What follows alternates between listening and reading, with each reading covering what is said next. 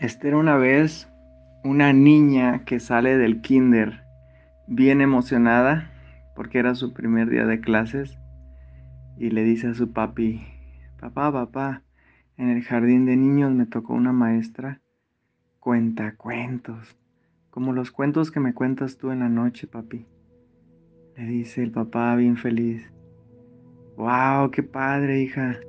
A ver, compárteme un cuento de los que te contó. A mí también me encantan los cuentos. Y le dice, papá, ¿sabías que todos tenemos un lobo bueno y un lobo malo en la cabeza? Mm, no, no sabía, hija, pero, pero creo que, que tu maestra tiene razón porque, pues sí, todos tenemos una conciencia también tenemos el ego. Sí, sí entiendo a lo que te refiere tu maestra. Sí, todos tenemos un lobo bueno y un lobo malo en la cabeza. ¿Y sabes quién gana, papá? No, hija. ¿Quién gana? Gana el que tú alimentes, papi. El que tú alimentes.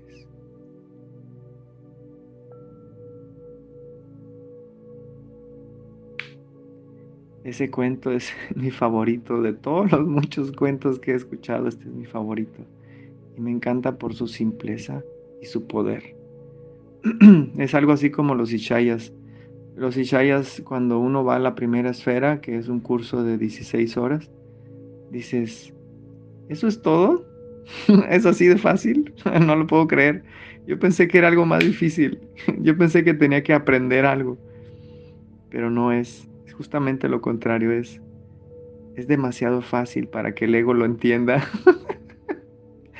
Entonces, este, este cuento me encanta porque en pocas palabras resume gran parte de la sabiduría de un curso de milagros y de otras muchas tradiciones del despertar. ¿Dónde está puesta tu atención? En otras palabras, ¿a qué lobo estás atendiendo? ¿A qué lobo estás alimentando? Porque el alimento del lobo bueno y del lobo malo es tu atención. Tu atención. Si en este instante santo te pido que recuerdes los momentos más hermosos los momentos más felices de toda tu vida, te aseguro que vas a empezar a segregar endorfinas, dopamina, serotonina, oxitocina y los demás químicos de la felicidad. Ahora bien, que si te pido que en este momento recuerdes el momento más traumático de tu vida, vas a empezar a segregar eh, cortisol, adrenalina, y los demás químicos de la infelicidad. ¿Dónde está puesta tu atención? ¿Dónde está puesta tu atención? La mayoría de los seres humanos no tiene una práctica espiritual y no hace oración.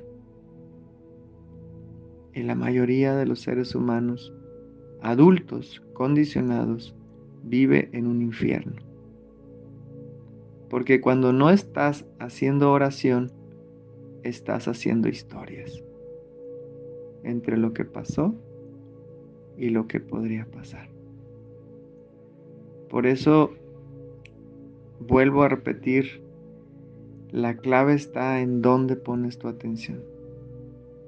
En pensamientos perfectos o en pensamientos del ego. Es así de fácil. Si tu atención está puesta en pensamientos perfectos, pienso bien, siento bien, ah, actúo bien y recibo bien. Si empiezo mal, pensando chueco, pues siento chueco, actúo chueco y recibo chueco. Por eso para mí la clave está en el tip más poderoso que te puedo dar de felicidad es poner tu atención en la oración. De hecho, en un curso de milagros, el Divino Maestro dice, la oración es el vehículo de los milagros. Y con oración me refiero a pensamientos perfectos, a verdades absolutas que provienen desde el silencio, para que tú vuelvas a experimentar tu verdadera naturaleza. Cuando no hacemos oración, cuando no vamos al silencio, pues estamos experimentando lo que el ego quiere que experimentes, lo que pasó y lo que podría pasar. Y como les gustan a ustedes los cuentos, les voy a contar un cuento.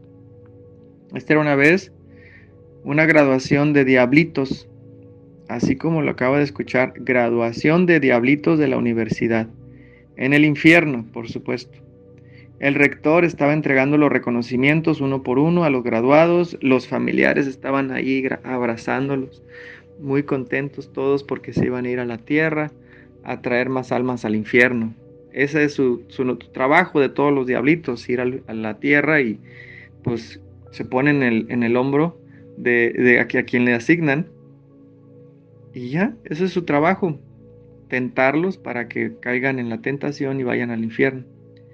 Entonces, eh, uno de los diablitos va con el rector y el rector tenía el récord de traer más almas al infierno. Creo que tenía como unos 10 billones de personas, entonces tenía muchos, muchos, muchos, muchos seres humanos habían caído en el infierno gracias a él.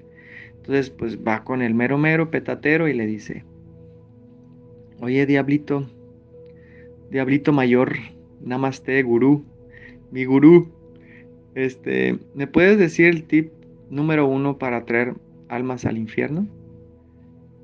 Y le dice, te lo he dicho en clases, porque tú estuviste en mi clases, pero te lo voy a volver a repetir.